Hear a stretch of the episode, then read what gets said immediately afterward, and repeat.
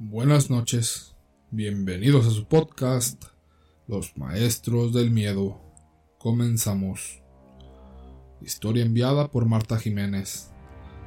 Muchas cosas raras pasan en la morgue, pero ninguna tan terrible y terrorífica como esta historia. Soy un forense a quien le pasó lo siguiente. Eran las 12 de la noche cuando las lámparas se apagaron de repente y una voz salió de un cadáver que tenía frente a mí. No sabía si estaba soñando. No sabía si me estaba ganando la ansiedad o el estrés. Lo único que tenía en mente era tratar de entender por qué se estaba moviendo aquel cadáver de esa chica.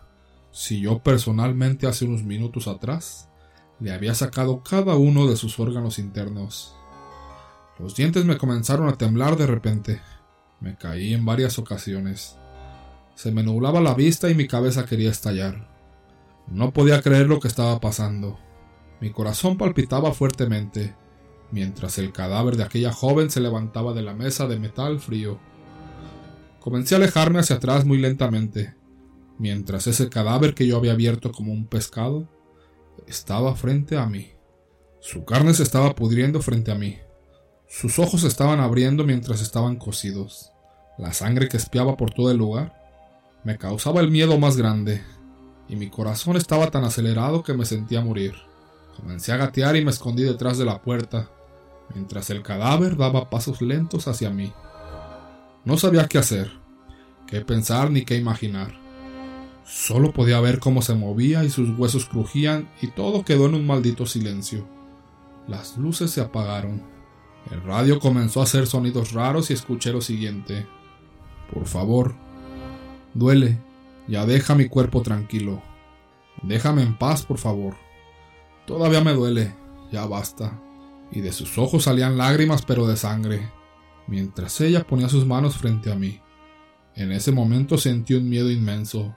Sentí un terror consumiéndome lentamente, pero no sabía si era un sueño o era real.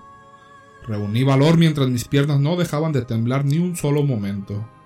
Me acerqué lentamente hacia ella y ésta me abrazó y me dijo al oído Siento cuando me cortas, cuando me dejas vacía, siento el bisturí en mi piel, siento cómo mis órganos dejan mi cuerpo, siento el dolor y el sufrimiento.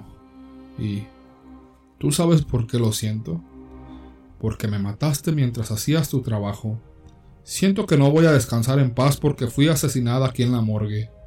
En ese momento abrí los ojos el bisturí en mis manos manchado de sangre, y una lágrima rodaba de los ojos por la mejilla de aquella chica, que sentía mientras acuchillaba su cuerpo lentamente estando ella viva. Ese día, asesiné a una persona de la peor manera, pero no fue mi culpa. Segundo relato. Historia enviada por Isela Rodríguez. Pasadas las 10 de la noche de un sábado del mes de febrero, o a principios de marzo, circulando muy despacio por la carretera de Izamal a Silán González, completamente desorientado buscando una hacienda que creo que se llamaba Sagnité. Entre una espesa bruma de pronto me topé con una pareja de jóvenes caminando a la vereda del camino. Iban elegantemente vestidos, pero muy a la usanza de los años 50, cosa que me pareció demasiado rara. De pronto recordé que era una fecha cercana a las fiestas carnavalescas, y por tanto deduje que esta pareja iba camino o regresaba a una fiesta de disfraces. La chica vestía un vestido de color azul claro, de manga corta con botones blancos al frente, muy ajustado a la cintura donde lucía un delgado cinturón blanco, la falda amplia y abajo de las rodillas, un cuello en B azul con dos cortas solapas blancas. Él en cambio vestía un pantalón color marfil ajustado a la cintura con un cinturón blanco camisa color azul turquesa de manga corta y cerrada con botones hasta el cuello. Calzaba zapatillas deportivas de color blanco. Por la noche nebulosa y en completa oscuridad, y a pesar del bochorno, ellos caminaban por la carretera ligero y seguros. Al acercarme y bajar la ventanilla, entró una ráfaga de aire muy gélido. Ellos se acercaron al vehículo sonrientes y confiados. La edad de ambos oscilaba a los treinta años. Les pregunté si estaban perdidos, si su vehículo se había descompuesto y si podía ayudarlos o llevarlos a alguna parte. Ella sonriendo me dijo Hola, yo soy Lilith, y él es mi esposo Azazel. Somos extranjeros y todavía nos faltan como tres millas para llegar a casa. Si nos pudieras llevar, por favor, te lo agradeceríamos. Me sentí confiado, pues noté que eran dos jóvenes de buena apariencia, educados y atentos. Ella era encantadoramente bella, con grandes ojos azules y una boca de ensueño, los labios de un intenso color carmín, que protegían una preciosa y blanca dentadura. Él delgado de hermosos ojos verdes, de piel muy blanca y de pelo rubio. Apenas había avanzado unos metros, cuando un relámpago iluminó la oscura noche, y de inmediato se soltó una terrible tormenta. La intensa lluvia casi no me permitía ver el camino, a pesar de que los limpiabrisas trabajaban a toda su potencia. El joven de pronto exclamó Qué precioso automóvil el tuyo, pero es muy raro. Parece un vehículo espacial, con tantos instrumentos raros en el tablero. Ese aparato que reproduce música jamás lo había visto en mi existencia. Él se refería al estéreo. ¡Cuánto lujo! Y su música me es desconocida. ¡Qué vehículo tan especial! El comentario de alabanza me pareció raro y divertido. Iba yo a contestar cuando de pronto ella dijo Ya llegamos.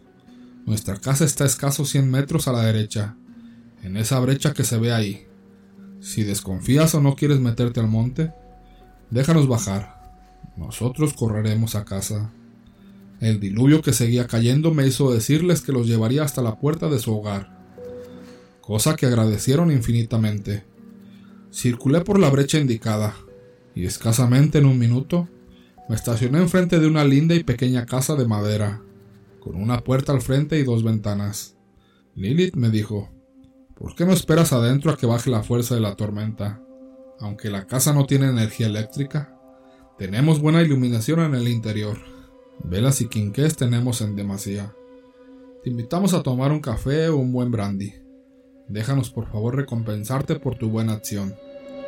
Lo cansado que yo venía después de varias horas de camino, la tormenta impetuosa y la cordialidad de los jóvenes me hizo aceptar la invitación. Azazel se puso en acción y en un 2x3 la casita quedó completamente iluminada en su interior, donde había un sofá grande, uno de dos plazas, y uno de un solo asiento de tela floreadas, una mesa rústica como de centro, un pequeño comedor de madera con cuatro sillas, y al fondo un cuartito con una cama matrimonial y una silla. Me dijeron que afuera de la casa en la parte trasera se encontraba un cuarto que le servía de baño con una letrina. Me sirvieron un vaso de cristal con una generosa ración de brandy, que al beberla me hizo entrar en calor y en un profundo sopor. La claridad de la mañana y el estruendoso canto de las aves me despertaron. Miré el reloj y marcaban las once de la mañana. De la joven pareja de la casita y de sus muebles no quedaba nada en lo absoluto. Estaba yo tirado en el suelo sobre un montón de hierba, mi ropa hecha jirones, mi cuello y mi rostro llenos de marcas del intenso color carmín de los labios de ella, y regados por doquier pedazos de madera podrida me rodeaban. Y en el fango del suelo se encontraban dos pares de horrorosas huellas de enormes animales para mí desconocidos, pero que se parecían a las huellas de gorilas. Mi vehículo, mi pistola, mi dinero y alhajas estaban intactos, pero en mi pecho se encontraban unos arañazos enormes, y labrada con mi sangre, una estrella de seis puntas, y la frase Nunca te entregues a quien no conoces.